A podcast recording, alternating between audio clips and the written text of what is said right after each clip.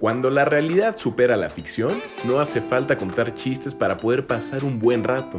Esto es Ríete, te pago. Un espacio sonoro donde si no te ríes, por lo menos te informas. Con Rox Aguilar y Chema Alarcón. Bienvenidos a Ríete, te pago. Ahora sí, episodio 8 de Ríete, te pago. Chema puso a, Lana del Rey. Oigan, antes de que regañemos a Chema por haber puesto Lana del Rey, muchas gracias por seguirnos escuchando, por haber escuchado los últimos siete capítulos, por seguirnos mandando comentarios, eh, por reírse tantito de, con y de nosotros y de las noticias nacionales, internacionales, para olvidarnos un poquito también de todo lo que está pasando en el mundo y de este hartazgo del año pandémico. Yo soy Rox Aguilar y viendo el fútbol como siempre está Chema Alarcón. Es que hay liguilla, chavos, hay liguilla. ¿Y eso qué? Pues es la fiesta grande del fútbol. ¿Y qué? No más. Ah. Oigan, hoy vamos a platicar de, en nuestra nota de la semana, Vamos a platicar sobre los millones que invirtió el gobierno federal actual. Cabecita de algodón. Cabecita de algodón. En remodelar su DEPA, o sea, Palacio Nacional. Es que imagínate, viene de Peña de su casa de 120 millones. Ajá. Entonces, ya, pues ya, una manita. Ya, unos milloncitos al DEPA de Andrés Manuel López Obrador. Vamos a platicar también y nos vamos a reír mucho de los instrumentos que le robaron a Café Tacuba. No nos vamos a reír. Sí, es un ríete te pago. Sí, es un parece chiste. O sea, de hecho, ah, no. Debería ser nuestra sección de parece chiste, parece anécdota. No, le parece Pero chiste. no, es, un el, chiste, es una cultura, es Sí, cultural. o sea, da- no, da- no, no apoyamos ni nos da risa no, sí nos da. los amantes de la gente. Ah, no, eso no nos da risa, pero sí nos da, o sea, sí es de, no mames, qué pedo. Bueno, también vamos a platicar sobre que posiblemente Laura Bozo se vuelva presidenta del DIF, un DIF municipal en Veracruz. Si es que, el, que uno de los candidatos gana las elecciones. Y eh, vamos a hablar sobre las peleas de box más caras. Sí, con más dinero. Con O sea, más dinero, ajá, grande. exacto. Y vamos, el meme de la semana, pues es Antonio Atolini bailando en su campaña, que más bien es como un honor, ¿no? Como un homenaje a todos los, los políticos que han tenido que hacer canciones y bailar TikToks para llamar la atención, yo creo, más que Antonio, Antonio Atolini de inicio. Pero si les parece, vamos a escuchar al Prezi, precisamente. Ya estoy poniéndome en forma. Macaneando. Un saludo. Ya van a abrir los estadios de base. Todos, ¿no? Pero, sí, pero el base. no, imagínate meterme al estadio Azteca y encontrarme al perro rabioso ahí diciendo, ¡Ande bailar mi carnal! No, no, ahí la sana distancia. ¿no? No, es un no poquito aplica. mejor, un poco más civilizado. El base es más civilizado, definitivamente. Pero no me animo a ir sin taquitos de cochinita y sin chelita. y Sin la vacuna. Y sin la vacuna. No me animo. Ya casi, ya casi. Oigan, a ver, este parece chiste, pero es anécdota. No sé si ustedes vieron, porque yo la verdad no. A mí me parece una pérdida de tiempo en general, pero se respeta. Todos estos reality shows, La Voz México, American Idol, bla, bla, bla, bla, bla, me parecen pues eso, una puesta en escena. Y entonces, de la generación 6 de la academia, salió un hombre que ganó el tercer lugar en esa generación llamado Pablo Botti. ¿Pablo qué? Botti. Ah, aprendí bote yo. Botti. Pablo Botti es candidato del Partido Encuentro Solidario para la presidencia municipal de Paso de Ovejas en Veracruz. Hasta ahí dices, órale, va otro pseudo cantante que se va para la política para ver si por allá sí pega, ¿no? Dices, órale, va. La cosa es que en la semana Pablo Botti sacó un video en sus redes sociales con la señorita Laura. Señorita Laura. para decir que en caso de que él gane las elecciones de la presidencia municipal de Paso de Ovejas, está invitando a la peruana Laura Bozo a ser presidenta del DIF municipal ahí en Paso de Ovejas en Veracruz. Y lo que dice Pablo eh, Botti en el video es, la verdad es que yo te conozco, te admiro, me pareces una mujer bien valiente, me pareces una mujer muy humana. Y Laura dice, pues la neta sí, ¿no? Y a mí lo que me gustan los, las cosas pequeñas, ¿no? Los, así que los lugares austeros, casi casi dice la, la señorita Laura, la abogada Laura Bozo. Los lugares austeros, dijo. Madre santa. No, dijo algo como los lugares pequeños, algo así. Esto, Los pueblillos Los puebluchos, ajá, sí, sí, sí. Entonces ella dice que le encantaría hacer más guarderías y apoyar a las madres solteras en caso de que se vuelva presidenta municipal, presidenta del DIF municipal ahí en Veracruz.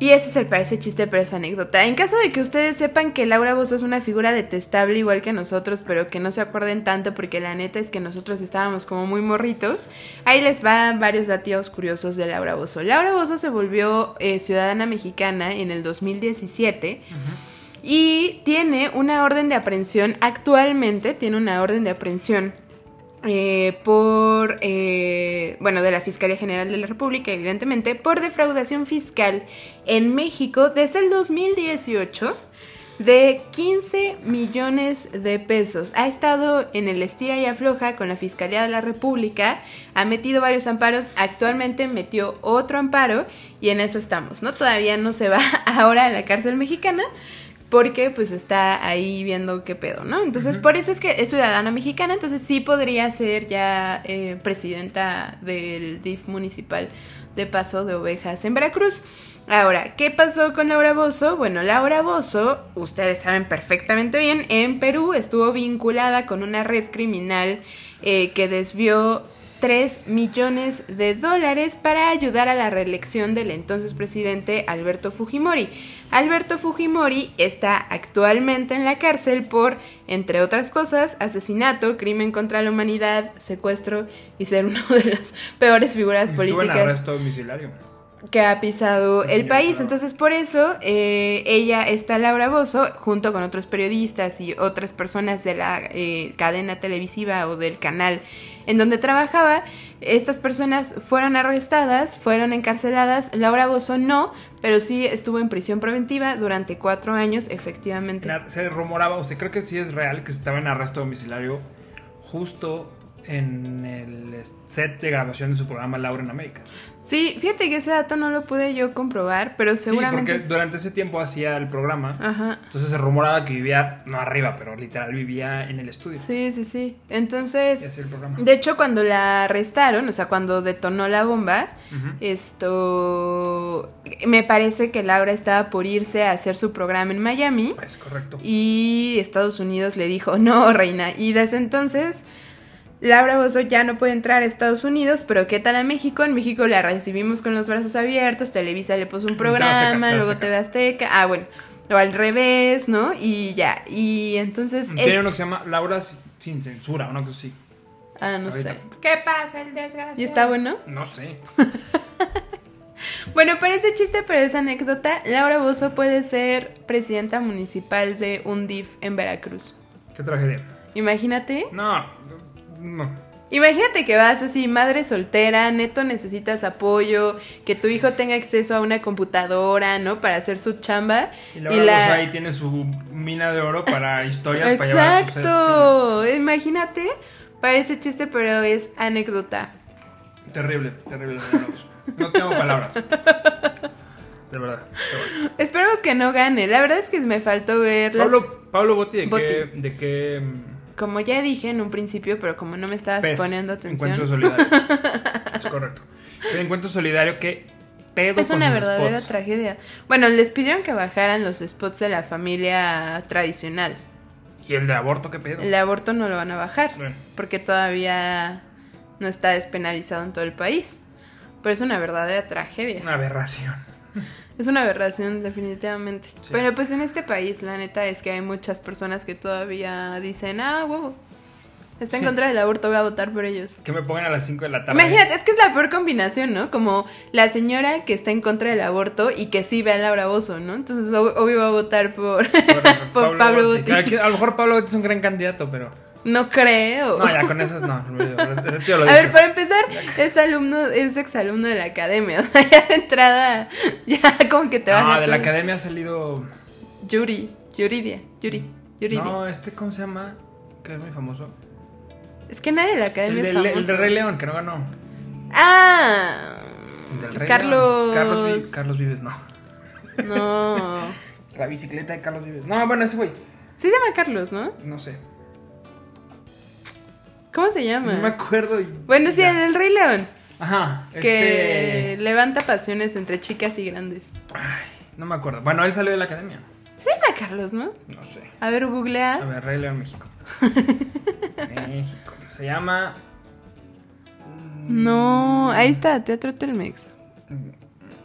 Ponle. mm, No sé usar el internet. Musical. Esto. mm, Elenco. ¿Dónde? Bueno, X, él. Pero más allá de eso, pues seguramente tuvo cómo invertirle a su carrera. Pero más allá de eso, Yuri, que ya no sé qué. Carlos Rivera. Carlos Rivera, ¿ves? Yuridia, que yo no sé qué ya pasó con ella. La neta La tenía una gran nunca vi voz. la academia.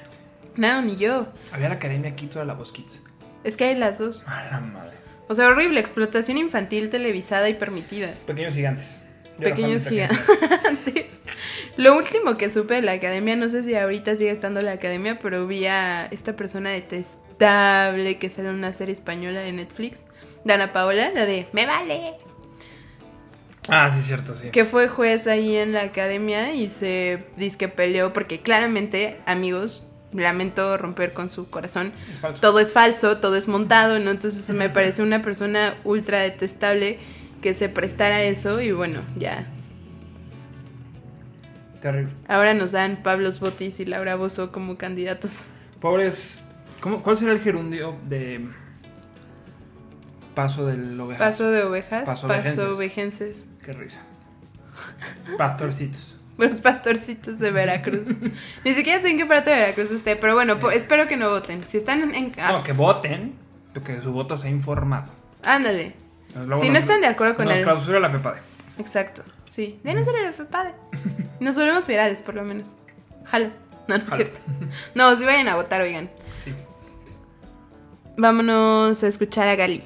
Un mexicano hablando de Roma y que el mismo Venecia le estén, el mismo Italia le estén dando esa ovación. Hay que ver la película. Sí, habla de México, ¿eh? Es la época como- de los 70 La ¿Qué? película de Cuarón habla de México. También habla la... Ah, ¿y habla por qué de se México, llama de la Roma? Roma. la colonia. de la, De la Roma. colonia. Ah, perdón, yo dije, está en Venecia y habla de Roma. Por cierto, vi unos videos de Venecia. Mm, huele a caño. No, eh, está horrible vivir en Venecia. Cero se me antoja. Huele caño. sí. O sea, sí, me, sí se me antoja ir de repente para perderme y que Google Maps me diga, da, gire a la derecha y tómala, ¿no? Ya no hay calle. O le te das un chapuzón o le rodeas, ¿no? La islita. ya no hay calle. Así como en Pueblo de Santa Fe. Gira a la derecha, barranco. y te caes. Y te sí. caes. Sí, si das una pendeja. Se te cae. Pero bueno, pasamos al tema cultural. Sí, sí, sí está chistoso, sí está chistoso. Chusco. Está es la chistoso. palabra que creo que puedo utilizar para esto que sucedió. Si ustedes recuerdan en el 2019, antes de la pandemia pre-COVID, cuando todavía había conciertos, Café Tacuba denunció en redes sociales que la madrugada del jueves 2 de mayo del 2019 habían asaltado, secuestrado y golpeado a los conductores de tres camiones Este, donde llevaban equipo que creo que iban a justo a Puebla a dar un concierto. Entonces le robaron equipo, le robaron guitarra, o sea, todo, todo de su... En el 2019 fue cuando se pelearon con los asistentes al Vive Latino Sí. que no querían escuchar su concierto de sus rolitas. De sus rolitas nuevas, sí. Ajá. Sí, bueno, la sí. Pachamama y la madre, sí. Pero bueno, denunciaron este secuestro y, bueno, primero robo y luego secuestro y, y, pues, violencia en contra de los miembros del staff. Y, eh, pues sí, se quedaron sin, sin equipo. Obviamente, pues pudieron, creo que sí cancelaron una o dos fechas de esa gira. Después, pues consiguieron más equipo, lo que sea. Al final es Café Tacuba. Y Sí, esto- pero, o sea, sí, todo el yo equipo decir, oye, échame, ¿por qué ahorita me estás recordando de algo que pasó en el 2019? Pues fíjate que Resulta. Resulta que un medio llamado Página Negra, Ajá. saludos si nos escuchan, denunció o informó a través de sus redes sociales, me parece que es un hilo de Twitter, diciendo que ellos tenían de muy buena fuente que sonido Fania 97 de Puebla, que yo no tenía idea de qué era, pero por lo que tengo entendido es como un sonidero, literal un sonidero de música y sonido. de era- esos que se ponen buenos. Se, pon- se ha de poner me- Sonido la chichichanga. se ha de poner mejor que los conciertos de Café Tacuba, la neta. sí, yo, era- yo soy fan de Café Tacuba, pero pues sí, me, me, la- me- me lastima un poco. Pero bueno, denunciaron en sus redes que esta agrupación o esta organización o estos individuos de sonido Fania 97 eran los que tenían o son los que tienen todo el equipo y las luces y sonido de Café Tacuba.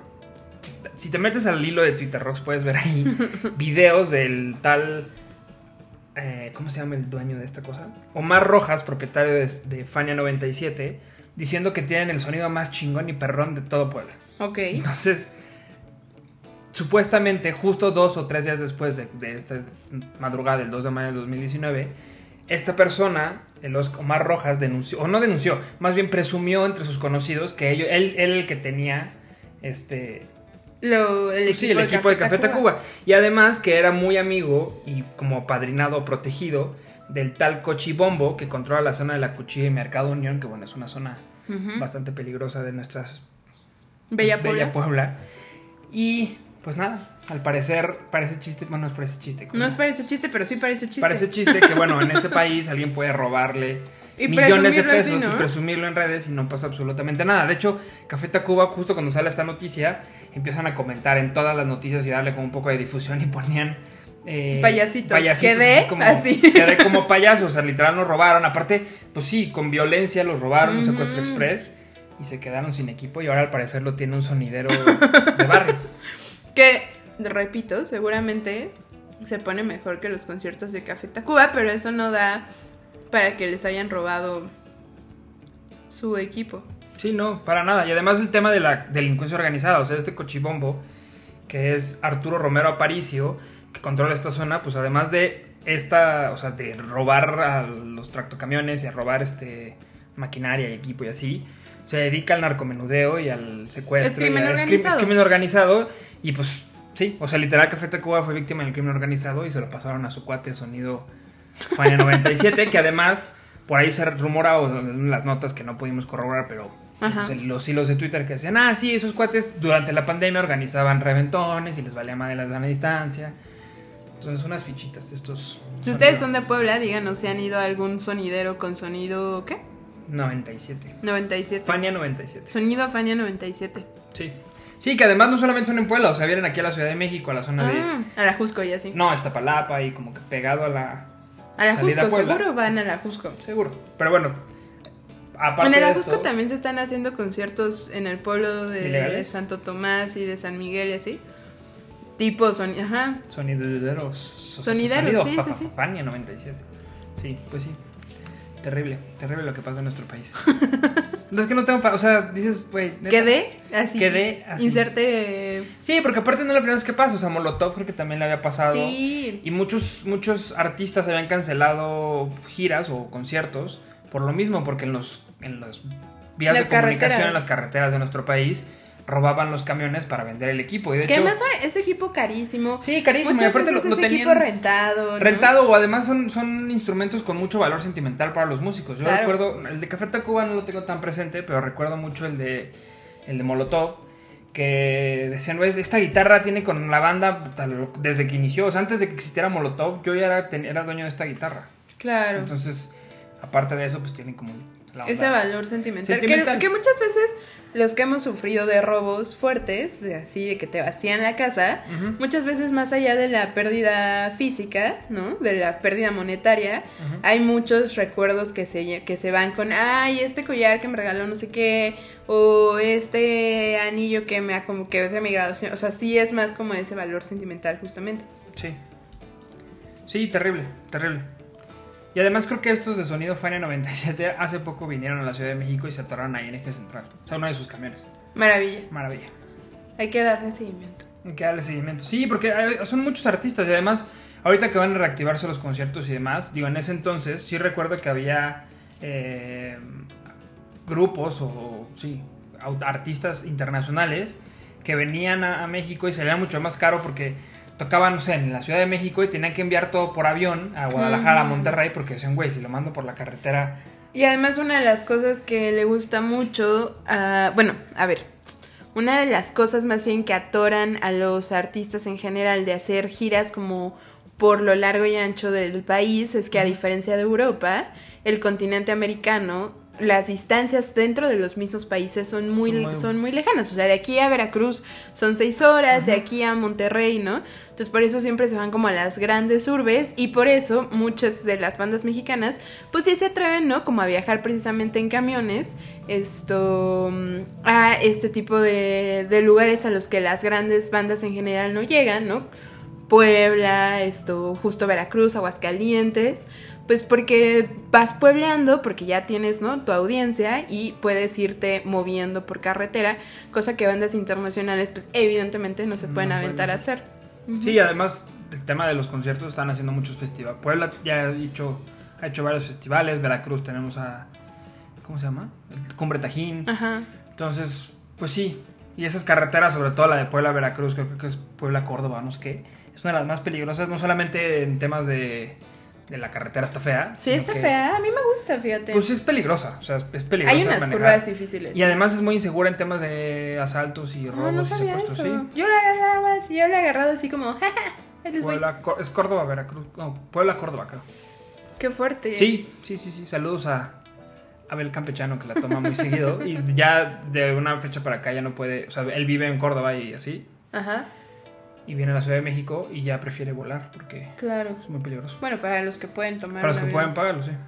De acuerdo, qué fuerte. Ahí el tema cultural y ¿qué sigue?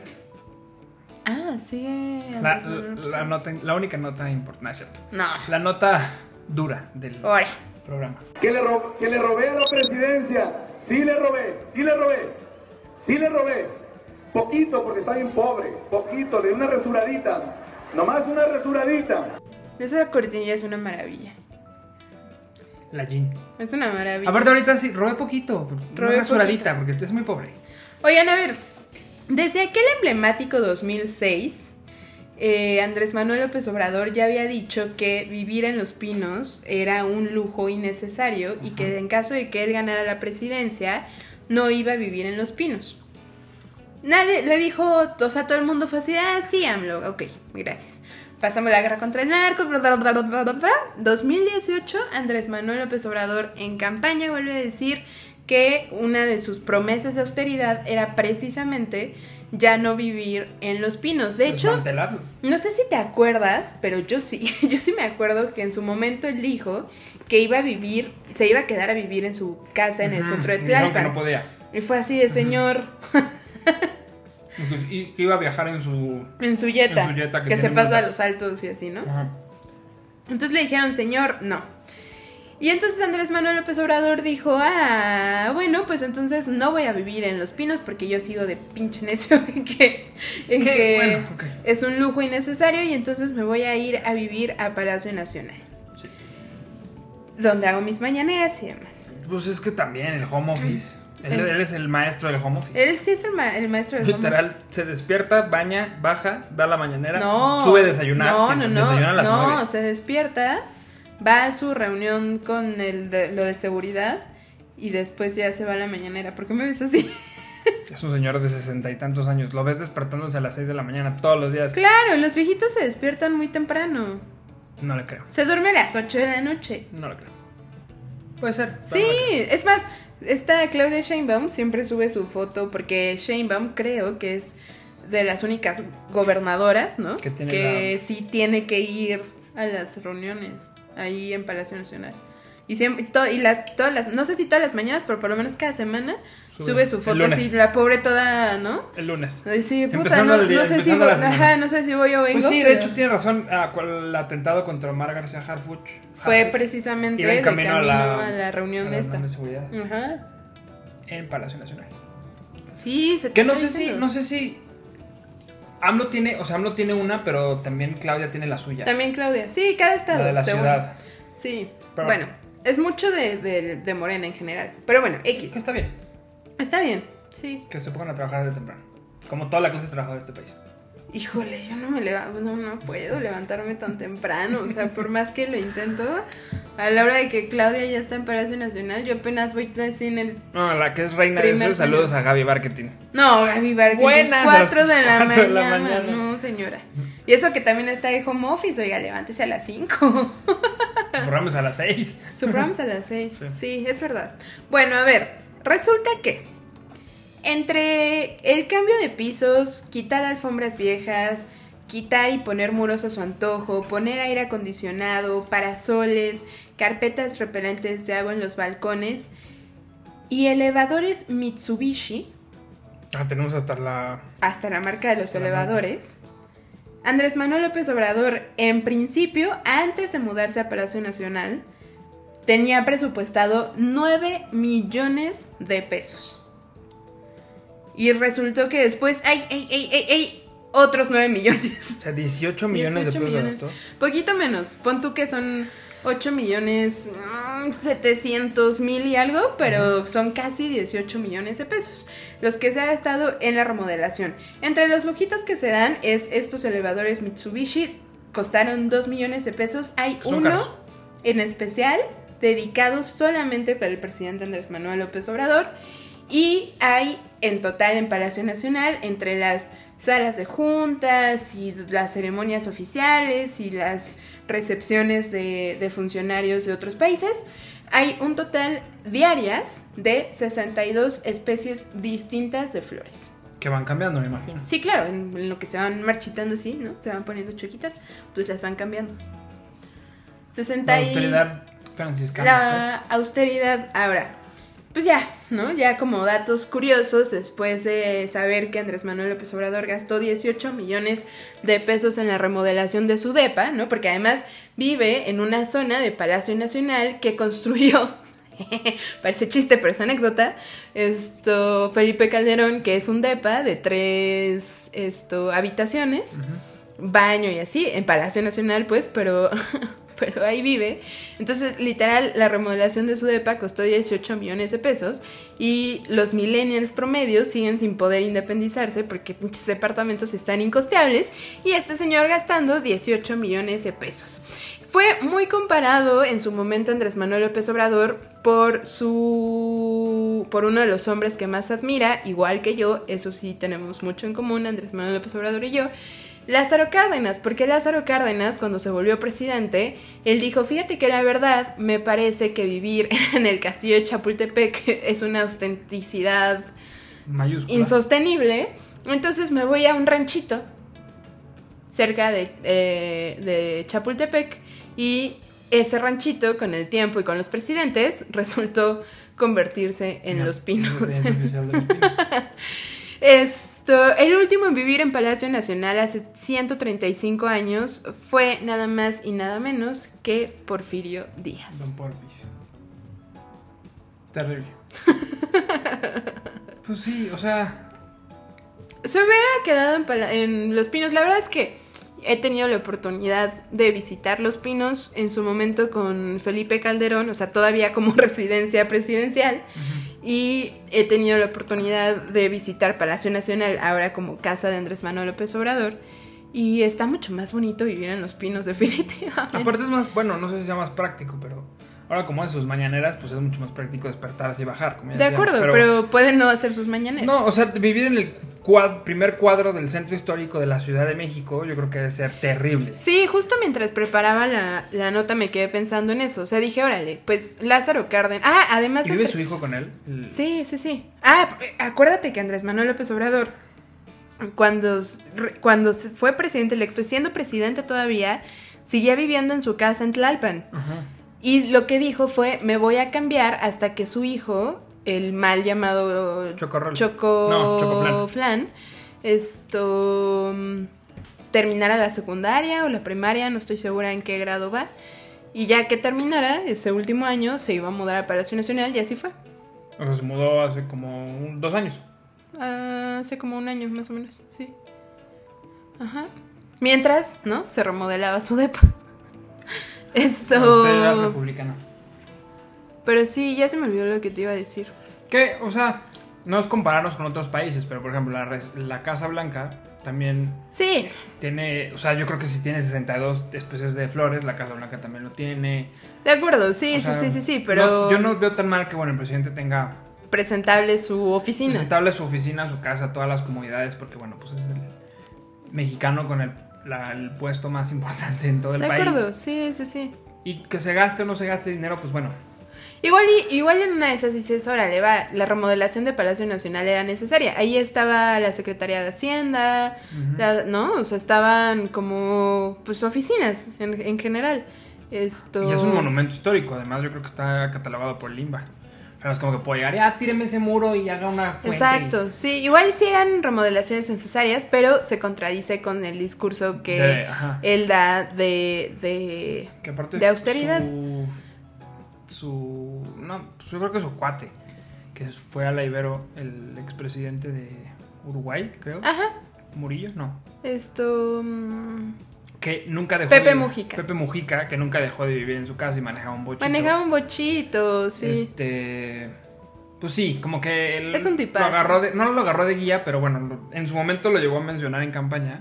Sí, se No era, reunieron. no era la necesidad, o sea, no, no era necesario para un presidente tener las 25 suburbans de la madre. Y por cierto, en redes sociales está circulando videos de la, una gira que hizo en Querétaro. Ay, siempre le sacan. Y, no, pero lo increparon y, y el- o sea, ni se baja de su suburban. Sí, siempre le nadie, sacan esos videos. A menos que seas la hija, la mamá del Chapo. La mamá de un narcotraficante. Sí, siempre le sacan esos videos cuando va de gira. A ver, es necesario, es el presidente de una Sí, nación. o sea, que, lo, que lo protege el Estado Mayor y que ande en una suburban blindada y que si lo llegan a balasear como, como a Oscar, como a Mar García Harfuch pueda sobrevivir porque su equipo de seguridad funcionó. Sí, Digo, está la verdad que le, haya pasado eso, pero bueno, qué bueno que estaba que si protegido. pasa. te- ajá. Ajá, pero que el presidente ande paseándose en su jeta. Sí, sí, sí, sí. Entonces, señor, siéntese. ya me acordé lo que iba a decir. Justo cuando estaba preparando la nota dije, oye, pero a ver, en una de esas, sí es mucho más complicado salir. Lo hemos visto, ¿no? Afortunadamente muchos feministas han bombardeado de pintura y de, Su casa. de- ¿no? Su casa, pero órale, son las feministas, son las mamás de los desaparecidos, pero si algo pasa, o sea, si, si ya de verdad te quieren Si el hacer... Carter Jalisco Nueva Generación va por Te él. rodea, te rodea Palacio Nacional. ¿Cómo coño sales de Palacio Nacional? Allende en Chile, ¿qué? Se me- atoró un. Se me atoró, se me atoró el nava. Allende en Chile en la casa de moneda. Sí, o sea, ¿cómo sales, no? Y, y en, en Los Pinos, Bueno, pues sí. Pues sí, por lo menos hay como. Sí había, ¿no? Donde cayera un helicóptero. No, y por ejemplo, había- hay muchas salidas. Ahorita esto, con el tema de, de. Tláhuac y la línea 12, dec- o- hacían un análisis, no recuerdo qué. Medio. No, un periodista, Ajá. obviamente de oposición, que decía: a ver, o sea, Andrés Manuel no se paró en Tláhuac en el momento de la tragedia. Ujú. Hagamos memoria a la administración pasada. Obviamente son cosas diferentes. A lo mejor la magnitud de lo del sismo del 2017 fue mayor. Pero en su momento, cuando Peña tuvo esa. Sí, o sea. Ese gran meme de sí, Peña, por lo menos Peña estaría en la estación equivocada. Pero ahí estaría, sí. Ah, pero retomando eso, o sea, que dicen que, que, que AMLO no se, no se paró. Pues también. dijo le que al avisan- carajo, eh. Ah, Bueno, O sea. eh, digamos que quitamos eso. al- Ajá, hablamos de sí, eso en sí, otro podcast. Eh, le avisan a AMLO, él en Palacio Nacional, dormido, obviamente, con su pijama. Yo, yo imagino que son de esos que usan como calcetines y se meten la pijama dentro de los No, yo me lo imagino- así de viejito. sí. No, yo me lo imagino con. ¿Por qué estamos diciendo eso? No, ahí sí me lo imagino. sí me lo imagino. con. Y gorrito. Con, no, no, no, con eh, boxers estos largos matapasión. Y camisas estas que odio, las camisitas ¿Como que de se ponen seda? abajo de las. Ah, ya. las sí, camisitas como blancas, de- como sí, de. ropa interior. Sí, horribles, que se ven. uh, Bueno. Me lo imagino dormido, obvio con calcetines, Con claramente. calcetines hasta arriba. Pero bueno, Sí. X. el- estaba el- nuestro presidente dormido y le avisan, oye, se cayó la línea 12 de Tláhuac. Mm, Tengo que pedir el Jetta y... O sea, un pedo, ¿no? Un pedo. Entonces, bueno, no se, no se plantó, pero decían que, bueno, en su momento, cuando le pasó lo del sismo a Peña, Él iba volando, o sea, el avión presidencial iba en camino a Oaxaca en una gira para ver lo del sismo de dos o tres semanas 7 anteriores. de septiembre. El 7 de septiembre. Entonces en ese momento Peña recibe la llamada que había un sismo en Puebla, con, o sea, epicentro en Puebla, pero que la Ciudad de México había estado pues, gravemente dañada. Él regresa, o sea, el avión Da la regresa- vuelta. da la vuelta, aterriza en Santa Lucía. En Santa Lucía ya lo estaba esperando un helicóptero que él toma en ¡Qué ese fuerte! momento, vuela hacia Los Pinos, donde ya se iba a reunir con eh, el presidente de ese entonces, el secretario de Gobernación. Osorio Chong, el Miguel Ángel Mancera, el Cienfuegos. sí, sí, sí. En, en Los Pinos, Ajá. una reunión de seguridad de emergencia, y esa misma tarde Voló. voló al hangar presidencial y dio una conferencia de prensa. En esa conferencia de prensa estaba Cienfuegos, Osorio Chong, Miguel Ángel Mancera eh, y Peña, Enrique no Peña. Nieto Ajá. dando un anuncio a la nación. De verdad eso, o sea, el sismo fue a la una de la tarde, Peña ya estaba dando un anuncio a la nación a las 6, 7 de la noche. Y decían que parte de eso, o sea, que Peña lo pudo hacer además para o sea, apariencias y demás, y a lo Ah, mejor claro, estaba claro, preocupado, claro, lo que fuera, lo pudo hacer porque tenía un sistema muy bien armado de, bueno, vuelo a tal parte de ahí, me traslado a los pinos en helicóptero, de ahí me vuelo a otra parte, y, De acuerdo. o sea, lo pudo haber hecho. Y tenía gasolina para dar la Sí, vuelta del avión. Y tenía un avión propio, y Ah, tenía la Fuerza. Aérea a su disposición, y tenía sus fuegos y lo que sea. Pero bueno, lo comparaban con AMLO y decían, a ver, AMLO le hablaron a su casa en Palacio Nacional. Se cayó a Tláhuac, güey. En Palacio Nacional probablemente sí pueden pararse helicópteros, pero mueve un helicóptero de quién sabe dónde madres, tráelo hasta Palacio Nacional, agarra al viejito, llévatelo no sé dónde, para que agarre un convoy, viaja a Tláhuac para hacer un desmadre. No podía. Por, por lo mismo, porque estaban, o sea, no Porque está... hashtag austeridad. Porque autoridad republicana y no tiene las vías, ni la comunicación, ni la logística para poder hacerlo. Qué fuerte. Sí. No lo había pensado así, ¿eh? Yo lo, yo lo pensé, o sea, porque vi ese hilo de ese periodista. Claro. La oposición claramente medio tendencioso y dice, no, el Peña, nos quejamos tanto de él. Bueno, A ver, no, es que no son comparables. no son comparables. Te quejas ni- por ni si- igual. Ni, y ni siquiera las tragedias son comparables. De O sea, acuerdo. el otro fue, afectó a toda la ciudad. Acá desafortunadamente solo fue a, bueno, desafortunadamente fueron las zonas más marginadas de la ciudad. Y Morelos. Y, Mo- y Morelos. Pero, no, pero el de Tláhuac. Ah, ya, ya, ya. Ajá, o sea, Ajá. la Tláhuac, las periferia. Pero inclusive llegar ahí era muy complicado a esa hora de la noche. Llegar a Tláhuac Para el es- presidente de la República. De acuerdo. Sí llegó Claudia, llegó la JUD, que no Claudia la, llegó la muy que rápido. no la dejaron pasar. Y joyas. Joya. Pero pedían que el presidente estuviera ahí y no estuvo. Sí. Y, venimos a lo mismo, de que remodeló Palacio Nacional por su necesidad de vivir ahí. Pues sí, güey, en una emergencia, ¿cómo te sales? Corriendo hacia el Zócalo. Sí. Llegas a la, a la catedral o qué chingados. Sí, sí, sí, hasta insurgentes o cómo, ¿no? Está cañón, Está está, cañón. Ahí los 18 millones de pesos invertidos en la remodelación del DEPA del Que presidente. aparte llega y lo saludan, qué joya. Llega y le saluda. Buenas tardes, señor presidente. Ay, no. Da Ay, medio no, penita no. ajena. Fíjate que hablando de austeridad, yo el día que fui a Palacio Nacional, me tocó desafortunadamente ir a una de sus mañaneras. Qué pena, lo siento. Mm, fue horrible. No, no lo recomiendo. ¿Viste al Afortunadamente. del bigotito? A Lord Molecula, sí. Al del vi a varios personajes. Vi a varios Del personajes. parche, los moléculas. Yo estuve por ahí varios, varios minutos en, en foco con una cara de, uy, mátame, por favor, sácame de aquí. Por ahí ha de estar, o sea, si buscas la fecha, estoy ahí en foco. La cosa es que cuando eres periodista y reportero de calle y de a pie, una de las cosas que la verdad hacen paro, porque los periodistas, los reporteros ganan muy poco y somos conocidos, o son conocidos los, los reporteros de calle, por tener pues muy malas condiciones en cuestión alimenticia, ¿no? O sea, comen gansito con coca y No duermen. no duermen y van en el metro y de- les disparan.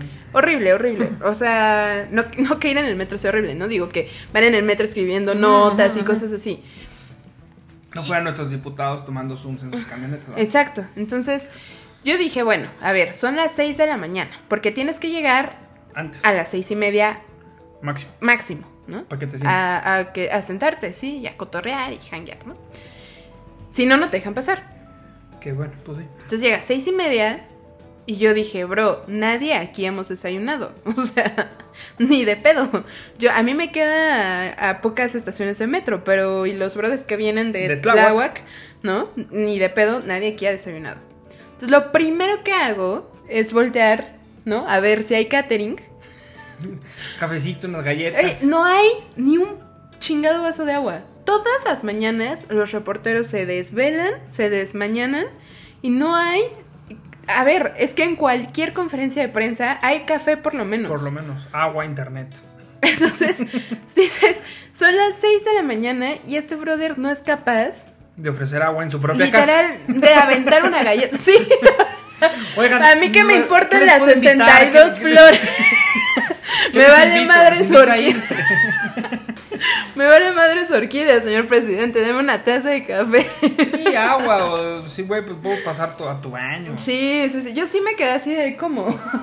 No sé si mal acostumbrada de otras conferencias de prensa o de otras casas de campaña, no sé, pero sí fue así de. No, pero sí, o sea, a ver, por no es no son necesarias las mañaneras, las estás haciendo porque quieres. Si quieres tener a la prensa ahí, pues güey, pasa con una jarrita de café y les vas sirviendo esos vasitos y luego se los recoges cuando terminen y ya. No, dejas la mesa ahí. O sea, siempre está la mesa con. ¿No? Ahora, sí. Pero es que las transmiten. sí, Imagínate sí, que de repente agarran exacto. al agarran al voy a hacer, es- per- perdonen sus oídos.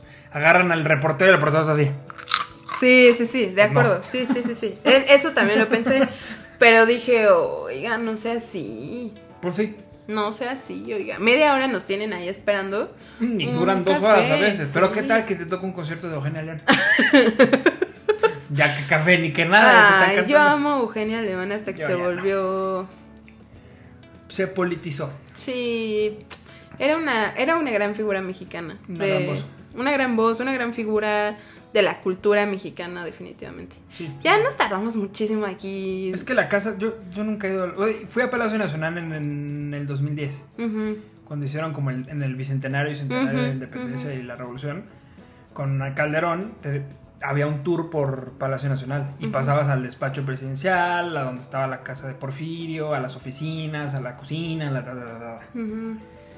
Y recuerdo Ah, que creo estaba que yo también fui. Sí, y además creo que, creo que tenían los restos de Miguel Hidalgo en Palacio Nacional. Que luego de ahí los trasladaron Ah, a no sí. sé dónde. Y dije, güey, son pinches huesos que me ponen ahí. Sí, el, sí, sí. el maniquí El de la, clase de, perrito, biolo- de la clase de biología, güey. Y es lo mismo. jalo. Sí, Ajá. sí, sí. Pero bueno, eh, respetar a nuestros ávaros patrios. A nuestros héroes que nos dieron Ay, no. Pero sí, o sea, recuerdo que, la- o sea, Palacio Nacional, porque aparte caminas, bueno, obviamente en el 15 de septiembre, pues ves el pasillo y el balcón, y la madre te daban chance de salir y tomarte una foto en el balcón. O sea, era un tour padre. Sí, Que hacías sí. como tres horas de fila, pero bueno, De te acuerdo. dan la oportunidad de entrar. Y es la única vez que he entrado a Palacio Nacional en la historia. Es, es muy imponente, es muy padre, o sea, es una chulada, ¿sabes? Pues si me dices, te invito a vivir en Palacio Nacional, órale, ¿no? Pues sí, jalo, o sea, sí está... Yo diría que no. Es una chulada, o sea, Palacio Nacional es una chulada. Sí, Los. Pinos son una chulada, eran una chulada. No he ido desde que se volvió ¿Viste que museo. se robaron las Nochebuenas cuando lo... Es que la casa de todos. No he ido, ajá, no he ido desde que se volvió museo, Que pero eso- eso es ya- una chulada. Ya con esto termino mi aportación en este segmento. Se me hizo medio Ajá. por parte del presidente ponerlo en, exhi- en exhibición, pero no en el decir, o sea, no en el sentido de que ah, va a ser una casa cultural como lo dijo. Una, una son centro de cultura. Sí, que había hasta conciertos, obras Ajá. de teatro y así. Y hubo, creo que, cine y co- sí, Ahorita es casa para atender. Ah, no, para doctores y enfermeras. de COVID. Pero en su momento lo hizo como, vean, vean cómo gastaban dinero en las Sí, manijas de oro. así Y ponían así, en esta cama dormía Enrique Peña Nieto. Güey, y sí, sí. Así como el baño, aquí se sendiera su trono. ¿no? Sí. Es- eso, eso se me hacía mala onda. Sí, Sí, sí, como, sí. Era innecesario. Tú tienes exactamente lo mismo, pero en tu depa, en el Palacio Nacional. Zócalo sin número, güey. Eso qué pedo. Pero bueno. Así es la dirección, ¿no? No sé. Centro histórico sin número, primer cuadro, no sé qué sí. No ma, qué chulada. Pues es que no tiene número Palacio Nacional. No es como que, ah, le llega un Amazon, y el güey de Amazon Oye, así, sí, "Puta, no ¿cómo el llegas a-" número. Pues obviamente ponen Palacio Nacional sin número. Centro histórico. Sí. Sí, la dirección es sin número, te lo Qué juro. maravilla. Sí, sí, sí. Bueno, Pues sí, ahí la austeridad de Andrés Manuel López Obrador. ¿Qué sigue? No sé, es que quitaste la escaleta. Deportes. Plaza de la Ah. Constitución sin número, centro histórico. Qué chulada. Así es, así es la dirección de Palacio. Pero si le quiere mandar un Uber Eats, un rap. Rappi patrocina. Unos tacos. Pero bueno, Martinoli, date. ¡Golazo infernal! ¡Tantas veces te pedí una, desgraciado! ¡Tantas veces! Oye, yo quiero que el Canelo me adopte. Yo también. Yo también, y después de ver lo que gana, ¿Cuánto gana? todavía más. Tiene un contrato por cuatro años con DAZN, que es la promotora de las peleas. Tiene un contrato el Canelo por cuatro años de 365 millones de dólares asegurados, más la bolsa de la pelea. Más la publicidad que. más la publicidad, más lo que sea. Pero eso, ese contrato son 11 peleas. ¿Quién fuera J 365 Balvin para ser compa del Canelo? Oye, que el Canelo hace poquito le mandó saludos a una señora que siempre prende un sí. cuando pelea. Y le dio una camioneta a una asociación de búsqueda de, mujeres. Un de colectivo de- Un colectivo de búsqueda de personas desaparecidas.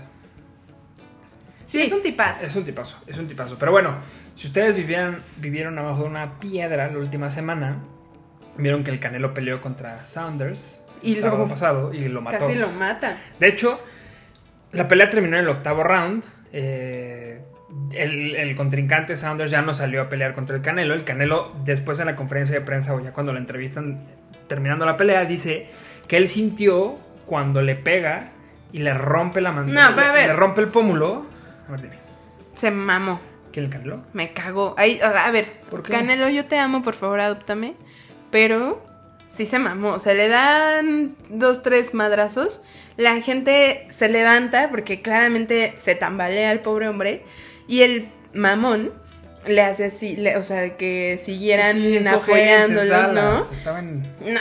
Y luego le da este, porque es un upper el que le, el ¿no? Termina de matarle el ojo. Es un upper porque el hombre estaba así. La gente empieza a gritar. El pobre hombre a punto de morir.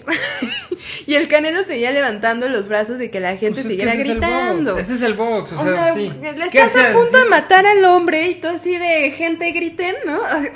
A mí es que de por sí el box y yo, No, no, no ¿no? Entonces, eso me, esa actitud, dije, nah, este cae mal. Ajá. Pues bueno, justo como en Arrow Rocks, eso así pasó. Le pega en el pómulo, termina el, el séptimo, octavo round. En el octavo, en el octavo, sí. Y entonces ya no sale a pelear, tiran la toalla, termina la pelea, gana el Canelo por knockout técnico preciso. Ya no sale el boxeador. Y eh, en la conferencia de prensa dice que él sintió cuando le rompe el pómulo. Ay, no. Días después enteramos que prácticamente lo retiró. Ya no va a poder volver a pelear porque tiene una fractura de pómulo y del ojo orbital que te cubre la, Y si le vuelven a pegar ahí. van a pegar ya. ahí, será muy grave, puede perder el ojo y lo tenga, pero bueno. Eso es lo que te Vende. pasa, lo que vende, no, pues no lo que vende, sino es lo que le tuvo que pasar a este hombre, a Sanders, para llevarse alrededor de 8 a 9 millones de dólares, porque esa era la, la bolsa asegurada que tenía. Obviamente perdió. El Canelo se llevó 35 millones de dólares por esa pelea. Wow. Entonces, viendo esos números, ahora les traemos las 5 peleas más lucrativas en la historia del boxeo, que me refiero No es Rocky Balboa. cuánto gana cada, cuánto gana cada peleador por prácticamente arriesgar su vida, porque como dices, este, este cuate Sanders ya no, probablemente, ojalá sí pueda seguir con su carrera, ya está grande, pero pueda seguir con su carrera, pero lo más probable es que ya no pueda volver a boxear al nivel profesional como lo estaba haciendo. Entonces, vamos a empezar de abajo para arriba, Rox, para que Ay, ay, ay. Las cinco cosas Las que cinco no cosas, sabía. sí, eso ya se. La primera pelea más con pues, la bolsa más grande en la historia se dio en 1997 con Mike Tyson y Evander Holyfield, que para los que son fans del boxeo, Yo esta sé quién pelea- es Mike Tyson. No sé quién es ¿sabes el quién otro Mike Tyson? que brother. tiene la cara tatuada. Bueno, en esta pelea Mike Tyson se volvió pues famoso porque le muerde la oreja a Evander Ah, Holyfield claro. en el round número 3. Obviamente termina la pelea, le dan la, la victoria a Holyfield y esa mordida le costó 3 millones de dólares a Mike Tyson como multa por haberle mordido la oreja, que en ese momento Mike Tyson era la sensación del boxeo. Y las ganancias totales de esa pelea eran de 144.3 millones de dólares. Que es la, la pelea, eh, pues sí, como más recordada porque fue la primera pelea con más, con la bolsa más acumulada. En ese entonces Holyfield ganó 35 millones de dólares porque ganó y Mike Tyson ganó 30. Obviamente la taquilla de los tres. promotores, menos 3. y el pago por evento se llevaba 99.8 millones de dólares. No inventes. O sea, la gente pagó, muchísimo. ¿En qué año? 1997. 97. O sea, no tiene tanto tampoco. No, 25 años más o menos. 20. 24. 20. Ajá. 24 años. Entonces las ganancias totales 144 millones de dólares por una pelea. Después tenemos ya una mucho más reciente de Oscar de la Hoya, el mexicano, Ah, claro. contra Floyd Mayweather en mayo del 2007, que es 5 de mayo, que siempre ha sido 5 una fecha, mayo. siempre ha sido una fecha bastante Que los importante gringos para el box. creen que es nuestra independencia, Sí. ¿no? Siempre hacen peleas y siempre pelean mexicanos, es, es icónica esta fecha. En ese entonces las ganancias totales fueron por 165 millones de dólares. Esta pelea la ganó eh, Floyd Mayweather por decisión dividida y él no era el, él no era el favorito, no era el, como el retador, eh, más bien era el retador y por la pelea solamente se llevó 25 millones de dólares. Solamente. O sea, es que Oscar de la Hoya perdió y se llevó 52 millones de dólares. Eso es lo interesante. La taquilla se llevó 100 ca- perdón, 18.4 millones de dólares y el pago por evento 136 mil Oye, pero les toca dólares. algo de la taquilla, me imagino también. Este es su bolsa, o sea, lo que les toca son los 25 millones de dólares. La taquilla se lo lleva el promotor, la- el lugar donde lo hacen, el casino, lo que sea. Sí. Pues esas son las ganancias totales para todos. O sea, poner a esos güeyes a pelear, todos vamos a ganar lana. La taquilla, el pago por evento, los boxeadores. Sí, sí, sí, sí, sí, como en cualquier evento. Y normalmente el pago por evento y la taquilla son los que se llevan la sí. mayor cantidad de dinero. Más la comida y la bebida. Sí. Eso pues, se lo lleva la, pues, el lugar donde Pues lo sí, sí, sí. Después tenemos a una pelea de nuestro canelito, Saúl el Canelo Álvarez contra Floyd Mayweather. Ahí Floyd Mayweather, el Canelo en el 2013, pues no era el... Era O sea, un- estaba creciendo, estaba Era una estrella en desarrollo, era como la, la- la joven sensación. Floyd Mayweather, la verdad es que en este le dictó una cátedra, le ganó bastante Brutal, brutal, ajá. le ganó bastante bien. En ese entonces el ganador se llevó 12 milloncitos, bastante buenos. Floyd Mayweather se llevó 41.5 y alcanzó un récord de pago por evento de 150 millones de dólares. Impresionante lo que pasó en esa pelea, que me parece que esta fue en Las Vegas, fue de las primeras peleas que Canelo tuvo ya en territorio americano, en Las Vegas, en pago por evento, en el estelar. Después tenemos otra que Con no el tiene- mismo con el mismo Floyd Mayweather, pues le dicen Money, no por nada. No The mames. Money Team. Oye, Floyd, ¿me quieres adoptar? Es bastante mamón. Sí, él no, es- él no es buen pedo. Esta pelea entre Floyd Mayweather y Conor McGregor, que para los que conocen las artes mixtas UFC, Ajá. Conor McGregor es una superestrella de ahí que hace poco ESPN sacó un ranking de los atletas mejor pagados en el 2020 y Conor McGregor que era el número uno. Por encima de LeBron James, por encima de Cristiano Ronaldo, por encima de Lionel Messi, Conor McGregor salió el número uno. Órale. En esta pelea que se dio el 26 de agosto de 2017, las ganancias totales fueron por arriba de 600 millones de dólares, que marcaron un récord histórico. En ese entonces, Floyd Mayweather se llevó 275 No, millones de dólares. Conor McGregor se llevó 85. Esta pelea era como de morbo, porque era como pelear un luchador de artes mixtas con un boxeador Ajá. que se agarran a golpes en el ring. Obviamente, siendo box y Floyd Mayweather siendo un profesional, un boxeador profesional, se llevó la pelea y se llevó, se llevó a cabo en Las Vegas también, donde pues sí, la taquilla fue de 55 millones y el pago por evento 550 millones de dólares con 4.3 millones de ventas. O sea, compraron 4.3 millones ese evento en sus tele por cable, por internet. Ajá, sí, sí, sí.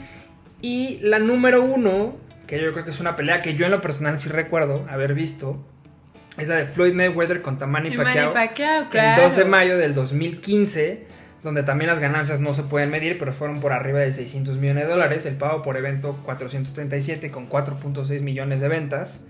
La taquilla se llevó 72 y en ese entonces, bueno, en esa pelea, recuerdo que la bolsa estaba bastante bien dividida. O sea, independientemente de quién ganara, Floyd Mayweather se llevó 180 millones de dólares y Manny Pacquiao se llevó 160. En esta pelea Manny Pacquiao no dio su mejor versión, creo que lo noquearon y pues Floyd Mayweather se llevó Pero pues la- bien tranqui, ¿no? O sea, creo que al día siguiente ya andaba así con su esposa Sí. jangueando en Pues después de ganar así. 160 millones de dólares, pues, pues también estaría bastante contento.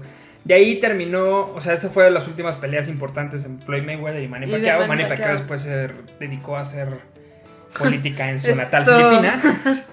Y pues sí, ha sido una de las peleas con mayor expectativa y también de las más decepcionantes, porque Manny Pacquiao no dio su mejor versión, Floyd Mayweather ya se veía un poco cansado, no se hicieron tanto daño, creo que Manny Pacquiao cayó un par de veces y al final se le llevó Floyd Mayweather por decisión unánime, pero sí fue un poco pues aburrida Ya. para todo la expectativa que tenía.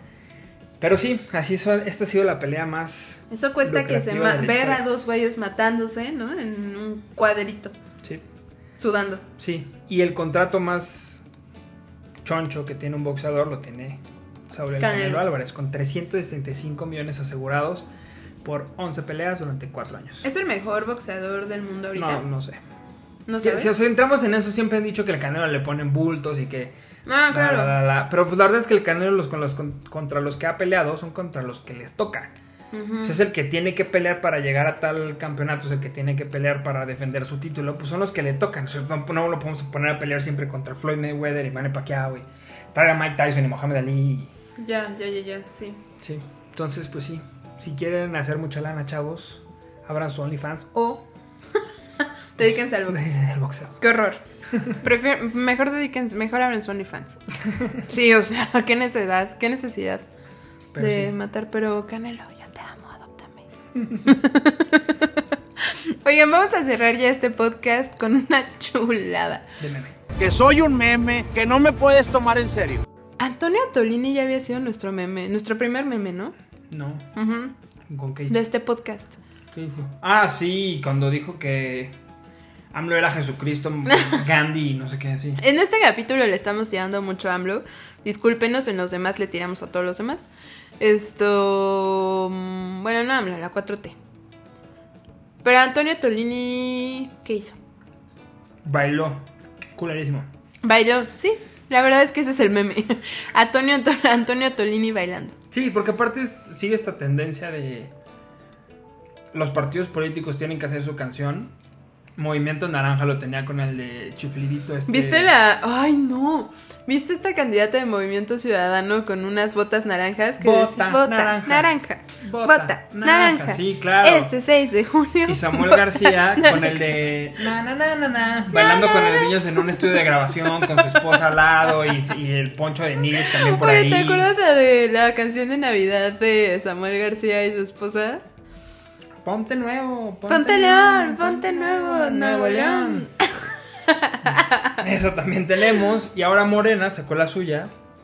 Pero Antonia Tolini no es la primera rola que saca, ¿eh? No, te han ido muchas. Has sacado, yo creo que saca una por semana.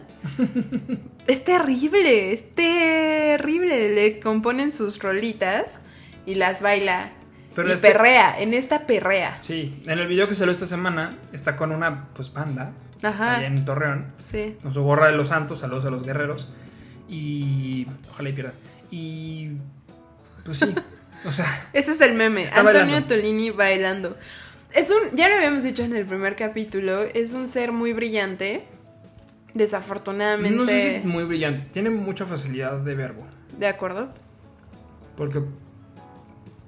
Sí, no sé. A mí sí me parece una persona Inteligente. muy inteligente. Brillante no. Ok, sí, de acuerdo. Esto, sí creo que lo vamos, o sea, sí creo que es el principio de una larga, larga carrera Que política. ojalá y sea buena, porque de verdad sí es muy inteligente y tiene muy buen verbo y tiene poder de convencimiento, pero es muy lambiscona.